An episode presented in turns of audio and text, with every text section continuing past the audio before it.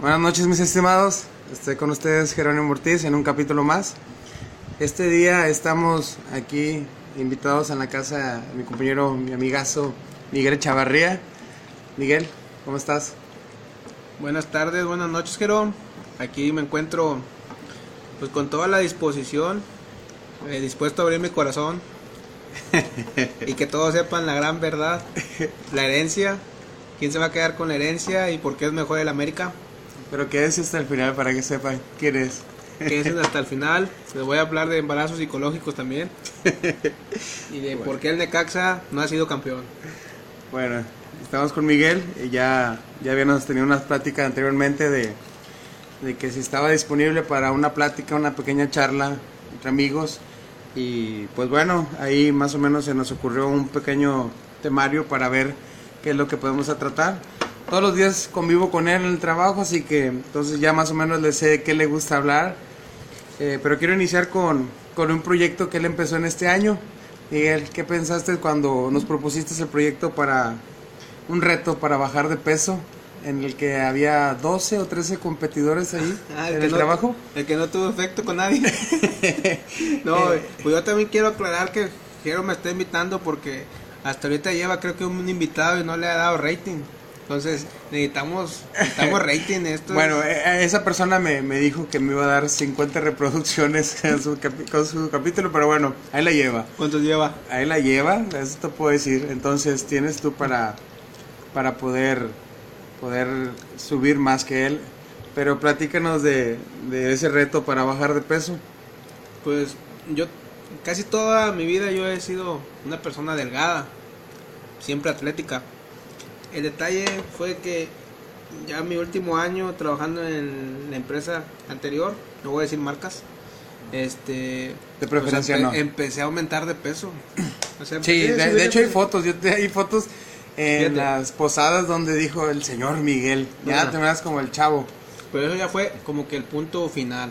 Yo me recuerdo que cuando llegué a la planta, yo llegué como, ¿qué te gusta? Alrededor de unos 85, 87 kilos, ¿verdad? ¿Y cuánto Me es tu peso normal? Más o menos en el que siempre andabas. Siempre andaba en 78, 79. Llegué como con 86. Eh, oh sorpresa cuando empecé a ver que convivios y que la meta Las y, que, y que proyectos de Eh, ingeniería. pero y que- nadie te conocía antes de llegar a, a- a esa empresa, ¿o sí? No, Aquí no, no. bueno, esa es la ventaja de que nadie sabía de que estabas delgado y que estabas subiendo. Así No. me pasó a mí. Y antes no te decían que no había cafetería, tenías que encargar, va. No, no me acuerdo que me hayan dicho. Ah, ok. Entonces, pues estar no, creo que todavía no te dicen, ¿verdad? Porque No. sigues encargando. Sí, no, ya llevo lonche. ya, ah, ok.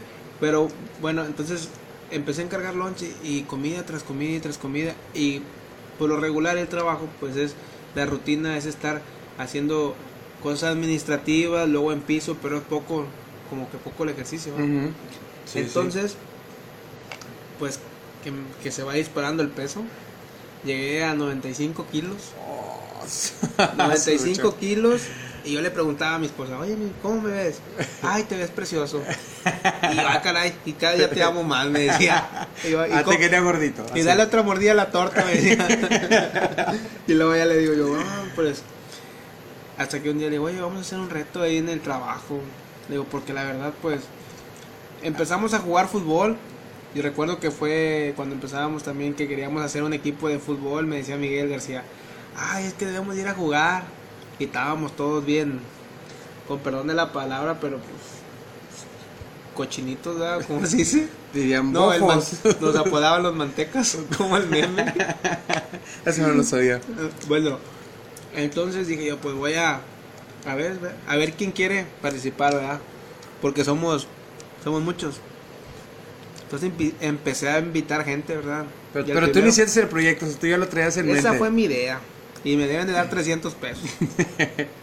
Entonces empecé a, em- invité a García, invité a Luis, invité a todos. Pero tú no quisiste entrar.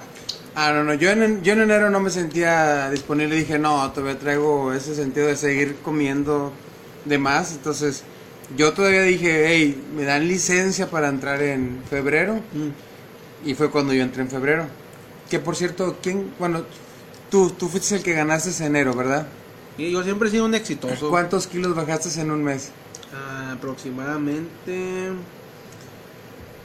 9, 9 y medio. No me había dicho que 12. Eh, vamos a checarlo, mira. Todo Viví- está documentado. Viví engañado entonces porque yo quería, yo quería romperte ese récord. A ver, creo que fueron, no, fueron 9 y medio o 10 kilos. La verdad que, pues la verdad lo difícil fue dejar de comer. Dejar de comer porque No dejar de comer, saber qué comer. No. Y comer menos cantidades. No, no, no, de- literalmente dejar de comer.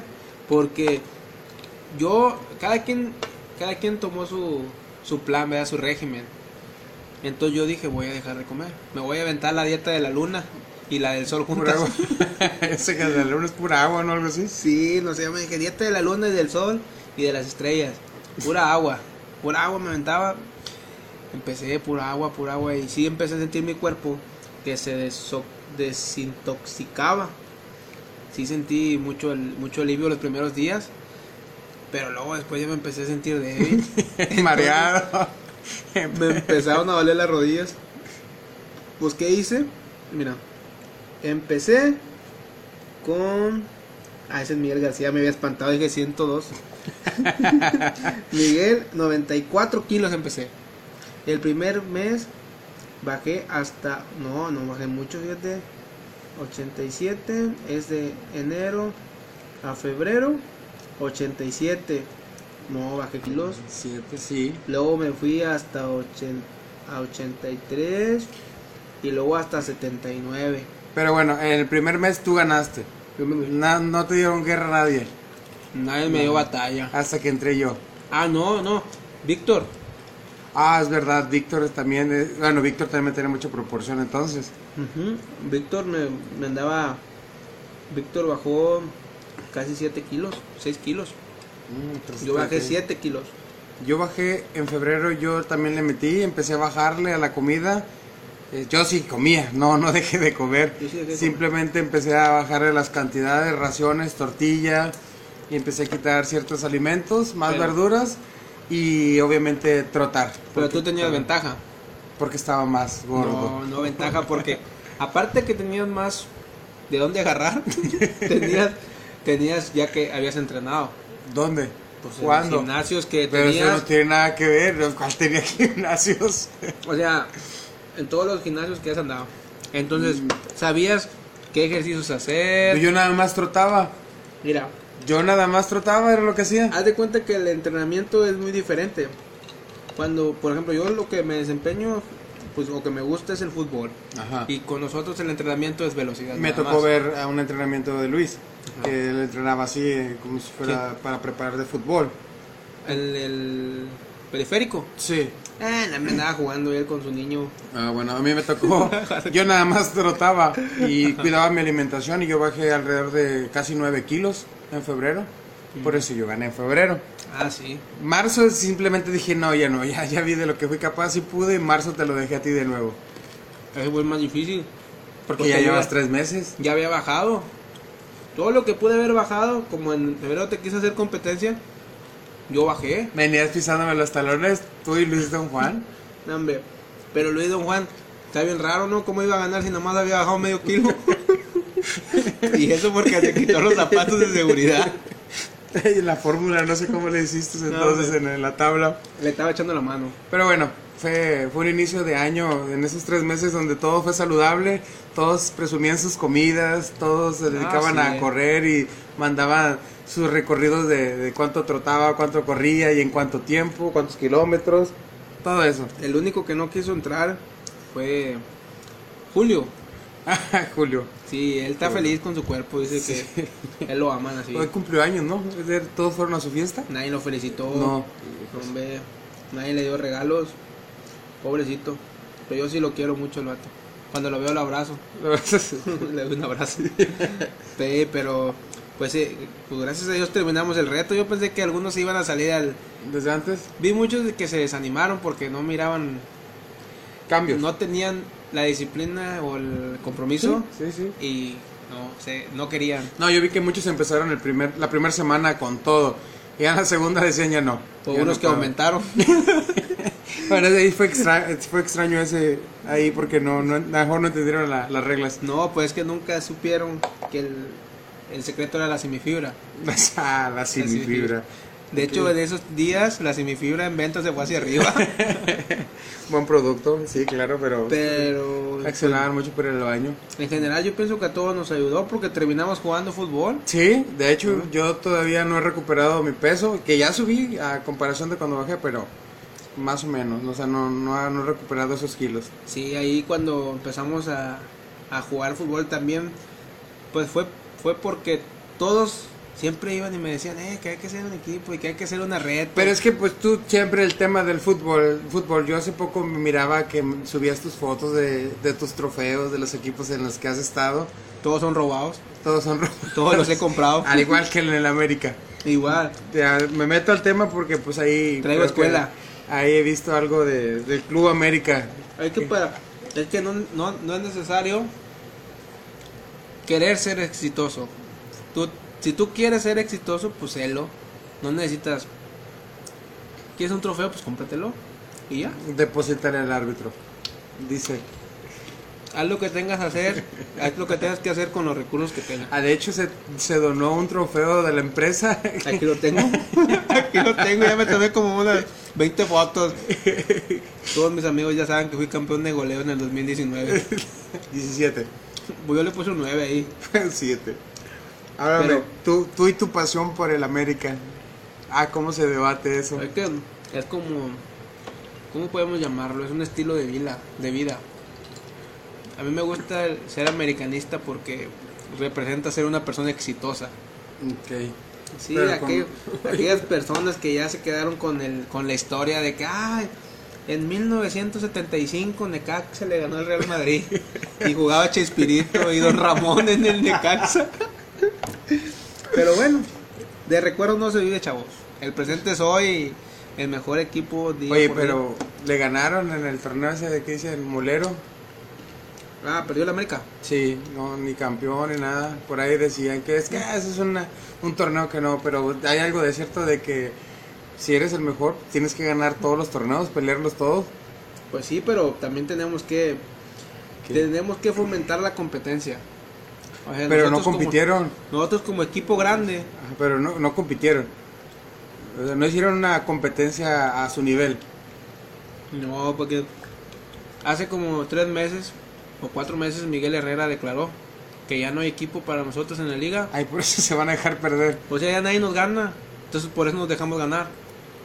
¿Sí me explico no? no, estamos yo, para Creo que entiendes que un americanista jamás va a aceptar sus derrotas.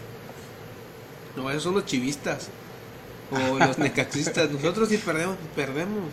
Pero no porque ganen ah. contra nosotros, pues ya ganaron la Copa del Mundo. Aunque perder ustedes es como que no quise ganar. No es porque perdieran en sí. No.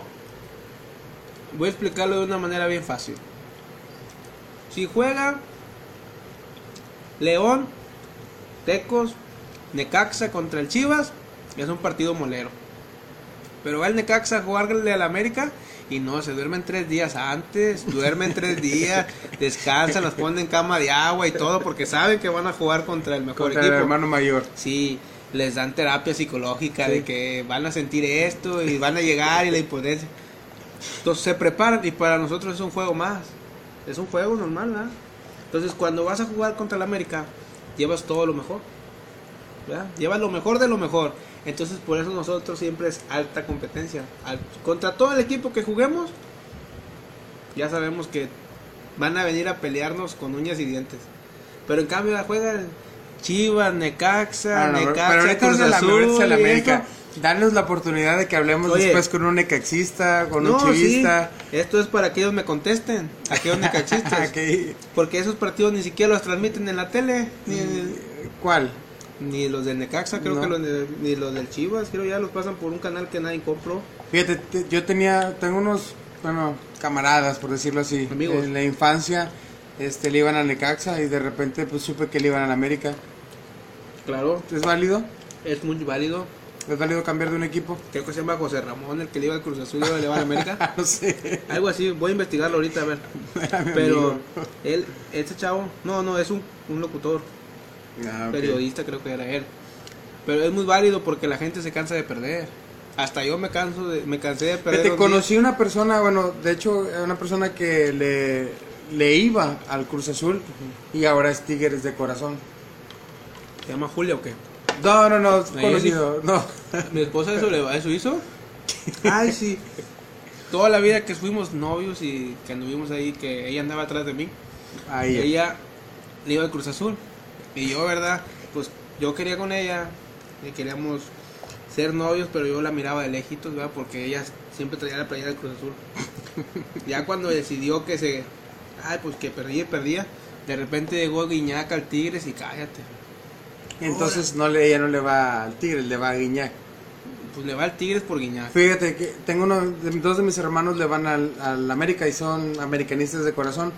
Y hubo un tiempo en el que Cuauhtémoc Blanco se fue al América o no sé dónde, Ah, fue, sí. después se fue al Veracruz. Y él decía, es que ya no sé a quién irle, si al América o al Veracruz. Pero entonces tú le vas a Cuauhtémoc. Idolatraba a, a Cuauhtémoc Blanco. y como Lo que creo que la pasa- mayoría de los americanistas, ¿no? Lo que, lo que, lo que, ¿Sí que- o no? Lo que pasa es que Cuauhtémoc representa a un americanista.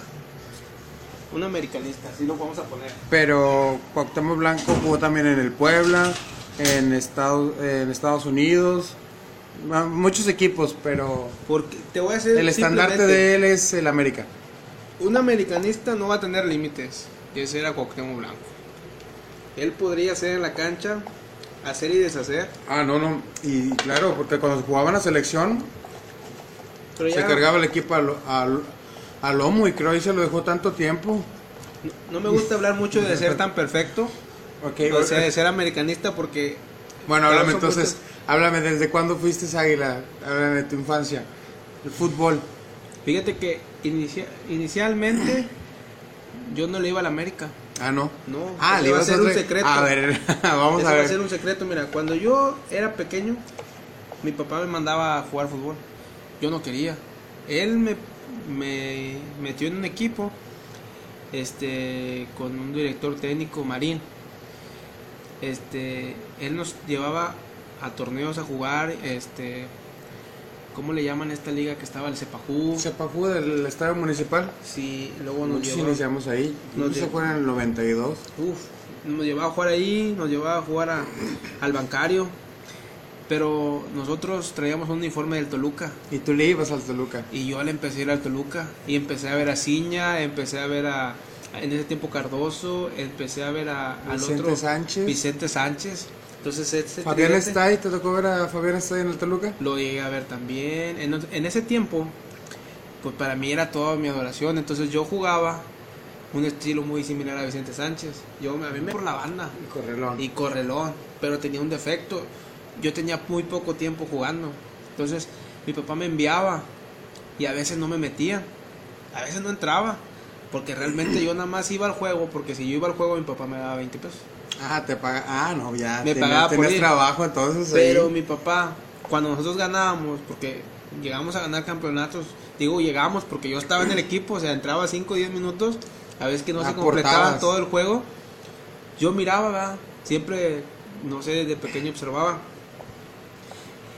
Y mi papá siempre que ganábamos, porque si era muy recurrente que ganábamos, iba por nosotros y nos subía al capote del carro y nos traía dando vueltas por toda la colonia en el capote del carro. Y llegábamos a la tienda y sacaban dos cajas así de cocas y papitas, dale. Y mi papá reventaba, pero era otro rollo. Entonces, ahí le empecé a agarrar el gusto. Entonces vi que mis compañeros, mis vecinos jugaban. Y siempre va uno que le llamo yo el negro, el Beto. O otro que se llama Miguel también, el, el Tacubayo le dicen este. Eran jugadores que, que eran chavos o a mis compañeros que yo miraba que jugaban bastante. Entonces para mí, mi competencia siempre fue Miguel, el Tacubayo, que así le llamaban. Tenía una gambeta impresionante el vato. Iba y se regresaba y a veces te burlaba y se regresaba nada más por volverte a burlar. Quiero humillarte. Y era bien rápido. Ah. Era tan rápido que eh, balones largos él te dejaba. Entonces, esa era, ese fue mi, mi meta en ese tiempo. Yo quería jugar y ya no quería hacer banca. Entonces empecé a ver. ¿Y empecé a ver. entrenabas? Sí, ¿O el señor, ese, el señor ese nos entrenaba, Ah, ok.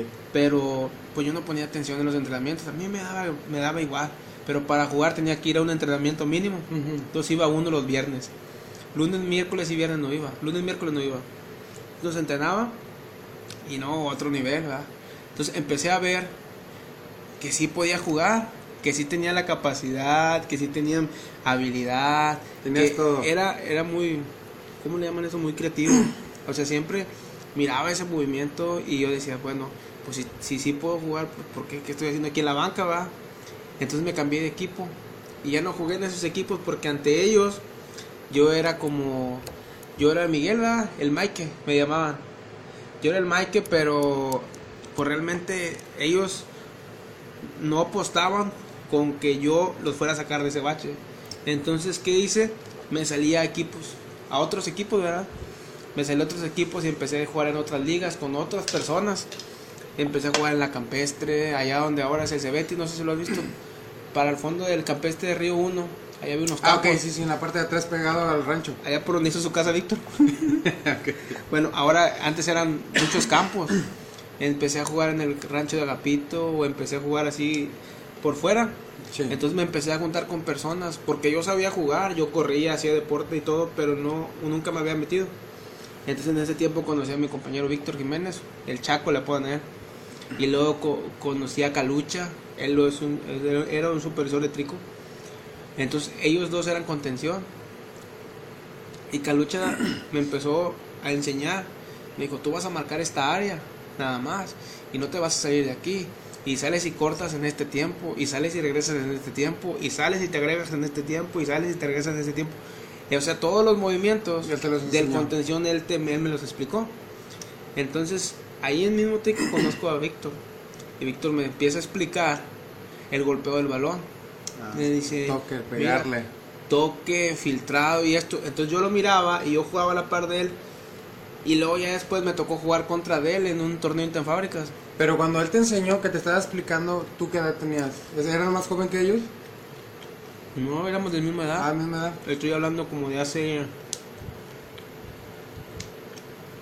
Yo tengo como los 19 años. 19 años. Tiene que como 11 Como años. 11 o 12 años. 12 años. Ah, ok. O sea, para ese tiempo yo ya jugaba. Pero yo toda mi vida jugaba. Eh, jugué como carrilero. Toda mi Ok. vida desbordaba, era muy rápido. De hecho tenía un compañero el que él era- aquí. que él era lo mismo que yo jugaba por la banda derecha, pero era por la izquierda, era GU. Éramos unos unas liebres por las bandas, siempre llegando a centrar y otras a encarar y nos gustaba mucho jugar bandas. Pero luego yo me metí más al centro y ahí fue donde me topé con Calucha y me topé con Víctor ellos me empezaron a, a dar más consejos que yo ya traía de la escuela. Algún tiempo, como cuando tenía algunos de 15, 18 años, conocía más futbolistas, al chino, uno que vende ahí, este, perritos en la rotonda. Ellos, él también jugaba muy bien, era muy rápido. Ellos los conocí en la escuela del Monarcas, ahí estuve como unos tres años. Entonces ahí aprendí movimientos y aprendí a centro del balón, todo lo que te enseñan en una escuela, va lo básico. Yo me acuerdo que yo estaba en la iglesia, yo estaba en una iglesia y yo ensayaba de 3 a 5 y de 5 a 7 y media era el entrenamiento, entonces yo me llevaba mi teclado, llegaba al entrenamiento con teclado, me decía el cantante, el cantante, y decía, ah bueno ya llegaba y entrenaba y jugábamos, era titular allí, no, nunca me sacaron, pero ya llegando más grande, pues ya me metieron a más ligas, luego ya me metían que a cascaritas y luego ya me metieron acá y yo jugaba la posición de contención y la jugaba muy bien. Es cuando ya regreso a mi colonia y ya me topo otra vez con ese negro, con el negro y me topo con el tacubayo en equipos internos ahí de la colonia. Sí. y pues ya no. El negro sí me hacía rival porque ya de cuenta que jugaba la misma posición que tú, él era defensa central. Y yo quería hacerle una pasada o algo y el vato me paraba en seco y a veces le ganaba. Pero se imponía, o sea, sí, sí, te intimidaba. Sí, el vato estaba. Te el vato intimidabas, hacías- No estaba. Era rápido, no tan rápido, pero tenía movimientos bien precisos. O sea, tú ibas a hacer una. Tú ibas a hacer. Tú ibas a, abrir- la jugada. tú ibas a abrirte y él, como que te, el movimiento no lo hacía como para. Lo hacía para interceptarte, pero lo hacía como que en el, el ángulo en el- a menor distancia. Sea, como que él buscaba el ángulo a menor distancia y ahí se aventaba. Como que se anticipaba. Sí, como que se anticipaba a donde tú ibas y te ganaba, te ganaba y te ganaba. Y por cuerpo te sacaba. Y me sacaba por cuerpo. Y, y otra era que también tenía, ching, ¿cómo dice? Muchas mañas. Tenía Ah, muchas mañas. Y, y yo decía, este, Y me agarraba y me picaba y acá y me jalaba la camisa. Tenía una maña de agarrar, meterse la mano así. Y así me agarraba la playera con mi playera y ya después de que no se miraba nada, según él. Entonces eh, regresé con él eh, a jugar. Entonces me topaba con él. Luego él ya me ponen a mí un equipo y a mí me dejan la contención en el equipo, un campo de nueve, nueve jugadores. Este, y pues nadie me pasaba. Nadie me pasaba. Entonces yo ya invito a mi amigo, al Tacubayo, que venga a mi equipo. Invito al negro y hacemos un equipo fuerte. Fuerte, o sea, impasable, no nos pasaban. Nadie de la cuadra nos pasaba, ni jugábamos contra loquillos, contra otras colonias, tecnológicos fundadores, así, la amistad, y todos iban a jugarnos. Ah, según esa era nuestra casa, y fundadores. Pues un día como que se enojaron de que no podían. Y eran señores y chavalones. Era la banda de los taxistas. Se llama la riña Eran campal. taxistas. Y llegaban a jugarnos a las 8, 8 y media de la noche, ya el partido. Hombre, en una que tumban a mi amigo el tecubayo, yo lo hago para atrás. Pero mi amigo, tú, en el suelo, cuando yo lo jalé, pues tira una patada y le pega al otro. Y se dejan venir todos. Pues yo no me la esperaba, oye, que me pegan por atrás. No, hombre, fue un show. Pero feo, nos sacaron a mí, al Tecubayo y al negro, nos sacaron juidos. Nos salimos corriendo, Ya todos nos querían linchar. Porque no podía. No podía, nadie cuenta que un balón reventado me caía a mí ahí. Y yo lo bajaba y lo distribuía y no pasaban. No pasaban y no nos podían hacer nada. Entonces ahí fue donde ya regresé a mi colonia, de cuenta, y, y ahí me conocieron como que, ah, mira, háblale, al- háblale al Mike, que juegue con nosotros. Y ya me empezaron a sacar, que vamos a meter un equipo acá en Cascaritas, te vienes Quedas muy solicitado. en la Laura Villar, y que sí, así empecé a jugar mucho ahí. Ya fue cuando ya llegué. Era de después 3 a ocho 4 meses. partidos por semana. De perdido unos más. tres, tres o cuatro.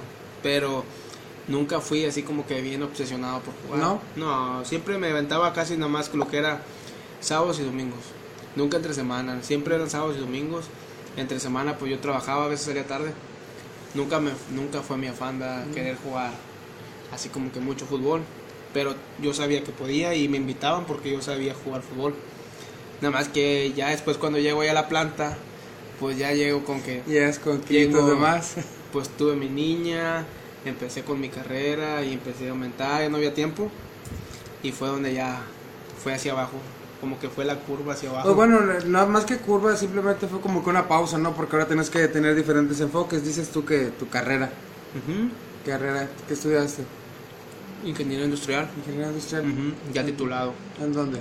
Para los que pregunten. MG. ok. Este, ¿dónde? En, en la, ¿cómo se le llama? Centro de Alto Rendimiento. ¿Cuál, pero ¿cuál es su nombre? A la máxima casa de estudios le llaman. ¿La UNAM?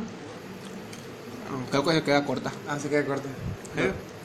Esta es una universidad que le juega tú por tú a la UNAM, a la UAC de México, no la de aquí. Sí, se llama Universidad del Atlántico, Universidad del Atlántico. Ok. la escuela de la vida. Yo salí por mencionar también, pero de la UAT. De aquí, la local. Sí, nosotros a veces mandamos maestros para esas escuelas. Ah, ok. De hecho, Sí, yo pensé que nosotros los mandábamos para allá. Pero bueno. El detalle ahí pues fue... No... ¿Era no fines de semana o entre Fin de semana? semana. Fin de semana, entonces ahí por eso ocupaba más ese tiempo en, en la carrera que ya jugar. Yo fútbol. trabajé, como todos, trabajé y estudié. Cuando me tocó estudiar a la universidad, entré a tecnológico. Hice mi examen, hice todo. Todo, todo el proceso para entrar a lo que fue mi, mi universidad. Iba en, encarrilado, ¿verdad? saliendo del Cebetis. Pero yo elegí una carrera que realmente no me ayudó. Yo como primera opción en el, en el TEC yo puse administración de empresas. Ah, porque yo había estudiado eh, administración de empresas en el Cebetis. Y dije, pues por aquí me voy, ¿verdad? Ya le llevabas encarrilado. Pero, pues yo era muy, bueno, he sido muy hiperactivo, siempre. Y no, o sea, si realmente es como cuando te dicen, es que tienes que estudiar algo que te gusta. Para que se y te haga más realmente fácil. la carrera se me hacía muy fácil. Y yo dije, pues Te aburría. realmente me pues aparte que yo trabajaba en un segundo turno llegaba a la escuela directo en la mañana me quedaba dormido las primeras dos, dos horas y me daba los maestros me daban que ah, te daban chance pero realmente había cosas que muy simples no no por juzgar ni por poner así que menospreciar a otras carreras, ¿verdad? Ni, ni mucho menos, pero No, se, los- no se te dio. licenciaturas en comercio y todo eso, pues no llevo el matemático, ¿no? No, Entonces- ni, ni la seguridad, salud y medio ambiente. Bueno, entonces lo que yo hacía es que me ponía en contabilidad y todo. y- de hecho, yo llegué hasta cuarto semestre en el TEC y ya en mi cuarto semestre en matemática ya la tenía exentada porque ya el profesor ya me había dicho, me, con todos los puntos que yo acreditaba ya estaba del otro lado. Yo ya no necesitaba ni presentar los ex- ni los semestrales, ni los, ya había pasado. La que sí me tronó fue la de contabilidad. Porque a mí me piden que le pase un papelito al de atrás. Y cuando yo lo estoy pasando, que me tuerce.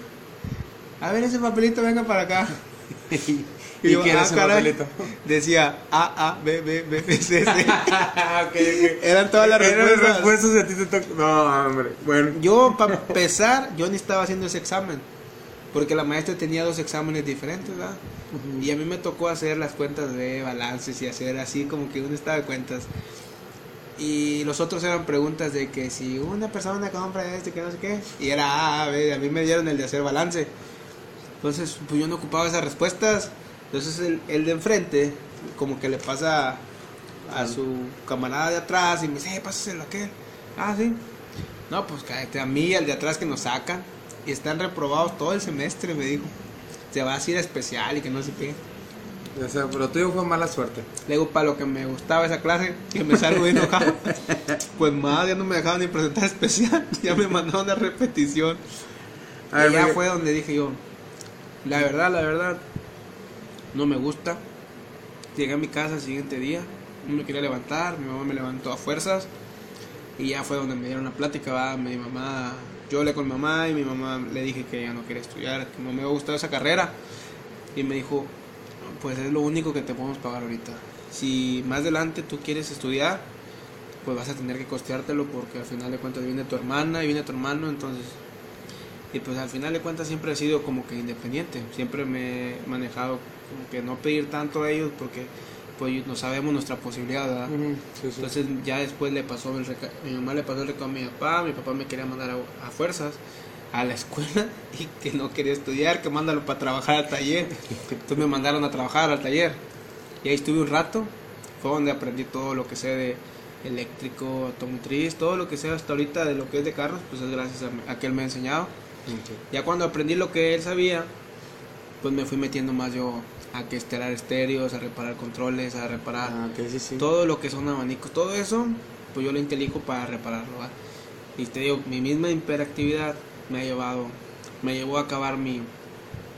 Ya después entré a trabajar a, a la empresa esta Chumex y ahí pues se me da una oportunidad, pero ahí me dicen que tengo que, estudiar. tengo que estudiar, tengo que agarrar un poco inglés porque realmente si ahorita el inglés que traigo pues no es mucho, no es poco, ¿va? pero me defiendo. Ahí no traía nada, traía cero, menos uno. Entonces ahí me piden que me ponga ¿va? y la misma empresa me, me apoya, me da cursos de inglés, pero también me, me- me exige. Entonces Claro, ahí es donde claro. yo empiezo, pues esa oportunidad que me dan, pues yo empiezo a Dicen por ahí la frase, ganar, ganar. despuntar, ándale, ganar, ganar. Entonces empiezo a despuntar Saludos y para empiezo, Mani. saludos para Manuel, para cubillos. Y entonces empiezo, busco la opción, porque realmente yo ya estaba en una, en una departamento de ingeniería, pero no estaba como, como tal, como ingeniero, va. Sí. Entonces ya me empieza, me empiezo a pedir requisitos, mi esposa me apoya y empezamos a ver lo de la carrera. Pues fue, fue, fue rápido, ¿Cuánto, cuánto llevó la carrera? tres años y medio. Este, no rap- lejos de una carrera completa. eso es lo que No, es. y de hecho realmente lo que lo que yo he visto que hasta ahorita en las empresas que he trabajado, que he visto que he podido entrar, que han sido varias, he visto, he aprendido más ahí que lo que he aprendido en la escuela. Y realmente que todo lo que realmente he aprendido y ha sido bastantito es en las, es en las empresas. Sí, ya en la Entonces- práctica. Entonces, como dices, en la práctica, pues los conocimientos ya los tengo, ¿verdad? Y ahorita lo que yo busco, cuando tengo algún detalle, pues es como todos los ingenieros, porque ningún ingeniero se la sabe de todas. Siempre tienes que tener algún libro que te respalda, alguna, eh, a- a- en algo que te apoye, ¿verdad? Entonces, cuando tú no sabes algo, pues es, es, de- es válido buscarlo. Sí, siempre sí, y claro. cuando te documentes y, y, y lo que me ha dado ese plus es que yo no me quedé solamente con mi carrera, ¿verdad? Yo busqué cursos, core tools, eh, certificaciones de calidad, certificaciones de... ¿Y por qué no estás en calidad? ¿Por qué no estoy en calidad? Porque ¿No te gusta calidad? no, no es que Ahí no está me el guste. departamento de calidad. No es que no me guste, sí me gusta y sí, sí estuve aplicando para vacantes antes de entrar a KSM. Tuve dos entrevistas para ingeniero de calidad. Este, pero, pero realmente, pues, en K- ahí en la planta pues fue donde me dio la oportunidad como ingeniero, que era lo que yo buscaba, que Claro. yo quería, porque yo quería saber realmente cómo era, cómo es todo el ambiente y que yo quería sacarme de dudas que realmente era lo que yo hacía, porque en la otra planta me dicen que no. Entonces, aquí en la planta hago cosas que hacía en la otra compañía también, pero aquí sí tuvieron la confianza y allá no tuvieron la confianza. Entonces, pues ellos se lo pierden, ¿verdad? Sí, sí, sí, no, a a veces te dan la oportunidad y te Y tienes que saberlo aprovechar. Sí, claro, claro. Pero sí, o sea, fue así, te digo, le, le aporté más, un poquito más con todas las certificaciones y pues realmente capaz y creo que a lo mejor hasta en eso García está de acuerdo porque hasta me ha dicho ¿verdad? que muchas veces que, que pues él me nomina porque yo sé de criterios de aceptación de calidad y todo eso, pero la, la debilidad ahí pues viene siendo el inglés, que yo puedo escribírtelo y todo eso, pero en eso tengo un poco de grado de desconfianza. Pero Como al final de todos. cuentas me defiendo, realmente me defiendo aunque aunque Es no miedo, es miedo. Todos miedo. andamos, anda- andamos en algo por el estilo. Oye, coméntame algo. Tengo una frase aquí que dice: Camino hacia el éxito. Si mi brillo te cala, ponte lentes. Ese viene siendo como mi lema de vida. Ese es tu lema de vida. Camino hacia el éxito. Si mi brillo te cala, ponte lentes. En pocas palabras, es como. Yo, yo veo que muchas personas son lo que son porque pues, lo, lo han hecho a base de que sus padres se los han dado, ¿verdad? Y está bien, no lo juzgo. Pero es. Sientes más bonito cuando tú mismo te das algo. O sea, te lo ganas y lo disfrutas y aparte, pues tú sabes que salió de tu esfuerzo. Claro, claro. Es válido cuando tus padres lo hacen también, pero a veces no le tomas ese grado de, de aprecio. Es por eso que algunas veces, pues yo digo, oye, eh, tú Miguel, le digo, "Pero discúlpame, ingeniero Miguel, para usted. Para con ciertas personas, ¿verdad? Que se Ah, lo claro, merecen. claro, claro. Pero estás con otras personas y que, oye Miguel, mándame, dígame. O dígame, ingeniero, contesta de manera respetuosa, pero a personas que ves que son, pues son otro tipo de personas que no quiero mencionar. Ingeniero Miguel para usted. Y no me, no me toque, por favor, o algo así, que sea, quieren ver muy así. Sí, porque tu brillo puede opacarlo. Luego ah, te puede, eso es otra cosa. puede- Hay veces que la gente no puede soportar que tú Seas feliz. O-. O seas una persona alegre. Sí, o sea, que te puedes llevar bien. Entonces, es, tú, le, tú bien claro le dices, bueno, si te- mi brillo te molesta, pues ponte gafas o ponte lentes. ¿verdad? Al final de cuentas, pues no soy yo el del problema. Claro. Dicen, y le decía yo a mi esposa anoche, la persona que no... La persona que no te deja ser feliz es porque él no es feliz. Algo Claro, así Si él no es feliz, él tampoco quiere que los demás sean felices. Exacto, creo que lo dije bien. Así es. Y ahorita pues, pues yo me siento bien. Gracias, gracias a Dios y te, te quiero agradecer que pues tengo mi casa, tengo mis camionetas, tengo mis carros, tengo mi equipo de sonido, o sea, tengo una vida estable. Mi esposa y todo, gozamos de salud, tengo una hija bien hermosa. Eso es lo más importante, que en, este, en esta época que tengamos salud, porque es algo muy complicado, eh, tantos casos que hemos visto ahí con dificultad, Sí, no, y por eso no. la pandemia. Y ahorita todos se encuentran bien, todos está bien, gracias a Dios. Podemos disfrutar, salir a comer y todo, o comer a gusto. ¿Verdad? Por el momento no, no nos, no, no nos aqueja nada, pero es una persona que siempre está pensando en el mañana, ¿verdad? Este, ¿Qué vamos a hacer? Nada más ¿Qué- que no olvides de disfrutar el, el hoy. Eso sí es cierto. Pero bueno, Miguel, ¿Qué este, esta entrevista de, de- hoy, o una charla, lo, lo llamo más así, este, es solamente para conocer un poquito de ti. El proyecto de mi podcast es conocer a la gente con la que me rodeo y todo aquel que le interese que yo le pueda platicar con ellos, porque con- desconozco de mucha gente, pero el punto es conocerlos, que hablen de ti. No sé qué tan cómodo te hayas sentido en hablar. El temario lo sacamos hoy, te comenté si querías agregar o quitar temas. De los años cuando me lo leí. este, entonces, eh, mi punto de aquí es que, que conozca un poco de, de, mis compañeros y de aquella persona con la que quiera yo charlar o que, que, que yo invite o que le gustaría que, que, lo entrevistara, que platicáramos. No es una entrevista formal, nada por el estilo, pero es una buena charla, una, una tarde, una plática.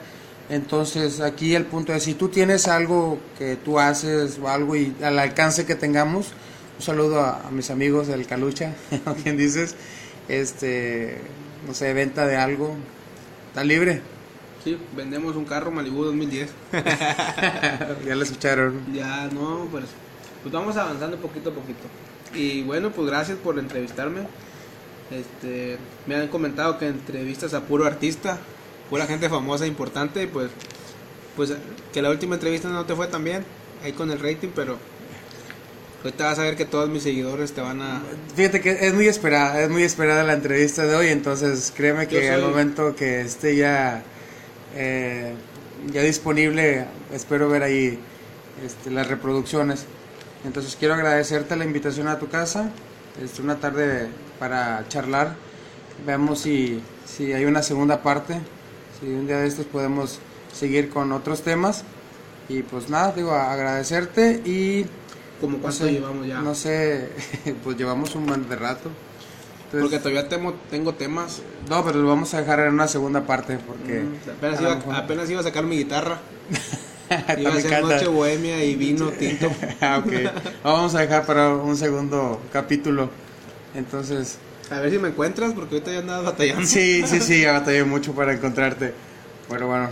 Bueno, pues muchas gracias a ti también. Bueno, quiero agradecer a todos y pues nada, que me sigan ahí a los capítulos. Voy a tratar de estar en los martes, viernes o sábado. Todavía no defino el día porque pues como ustedes lo saben, también tenemos actividades de trabajo y de cosas personales.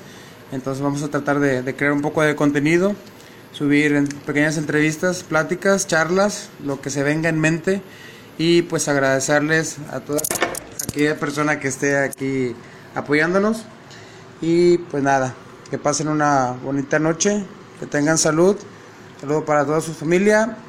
Y esto de mi parte, mi nombre es Jerónimo Ortiz, así estoy en el Facebook, Jerónimo Ortiz Sánchez, entre paréntesis Bumburi y no pienso quitarlo, cuídense mucho y adiós.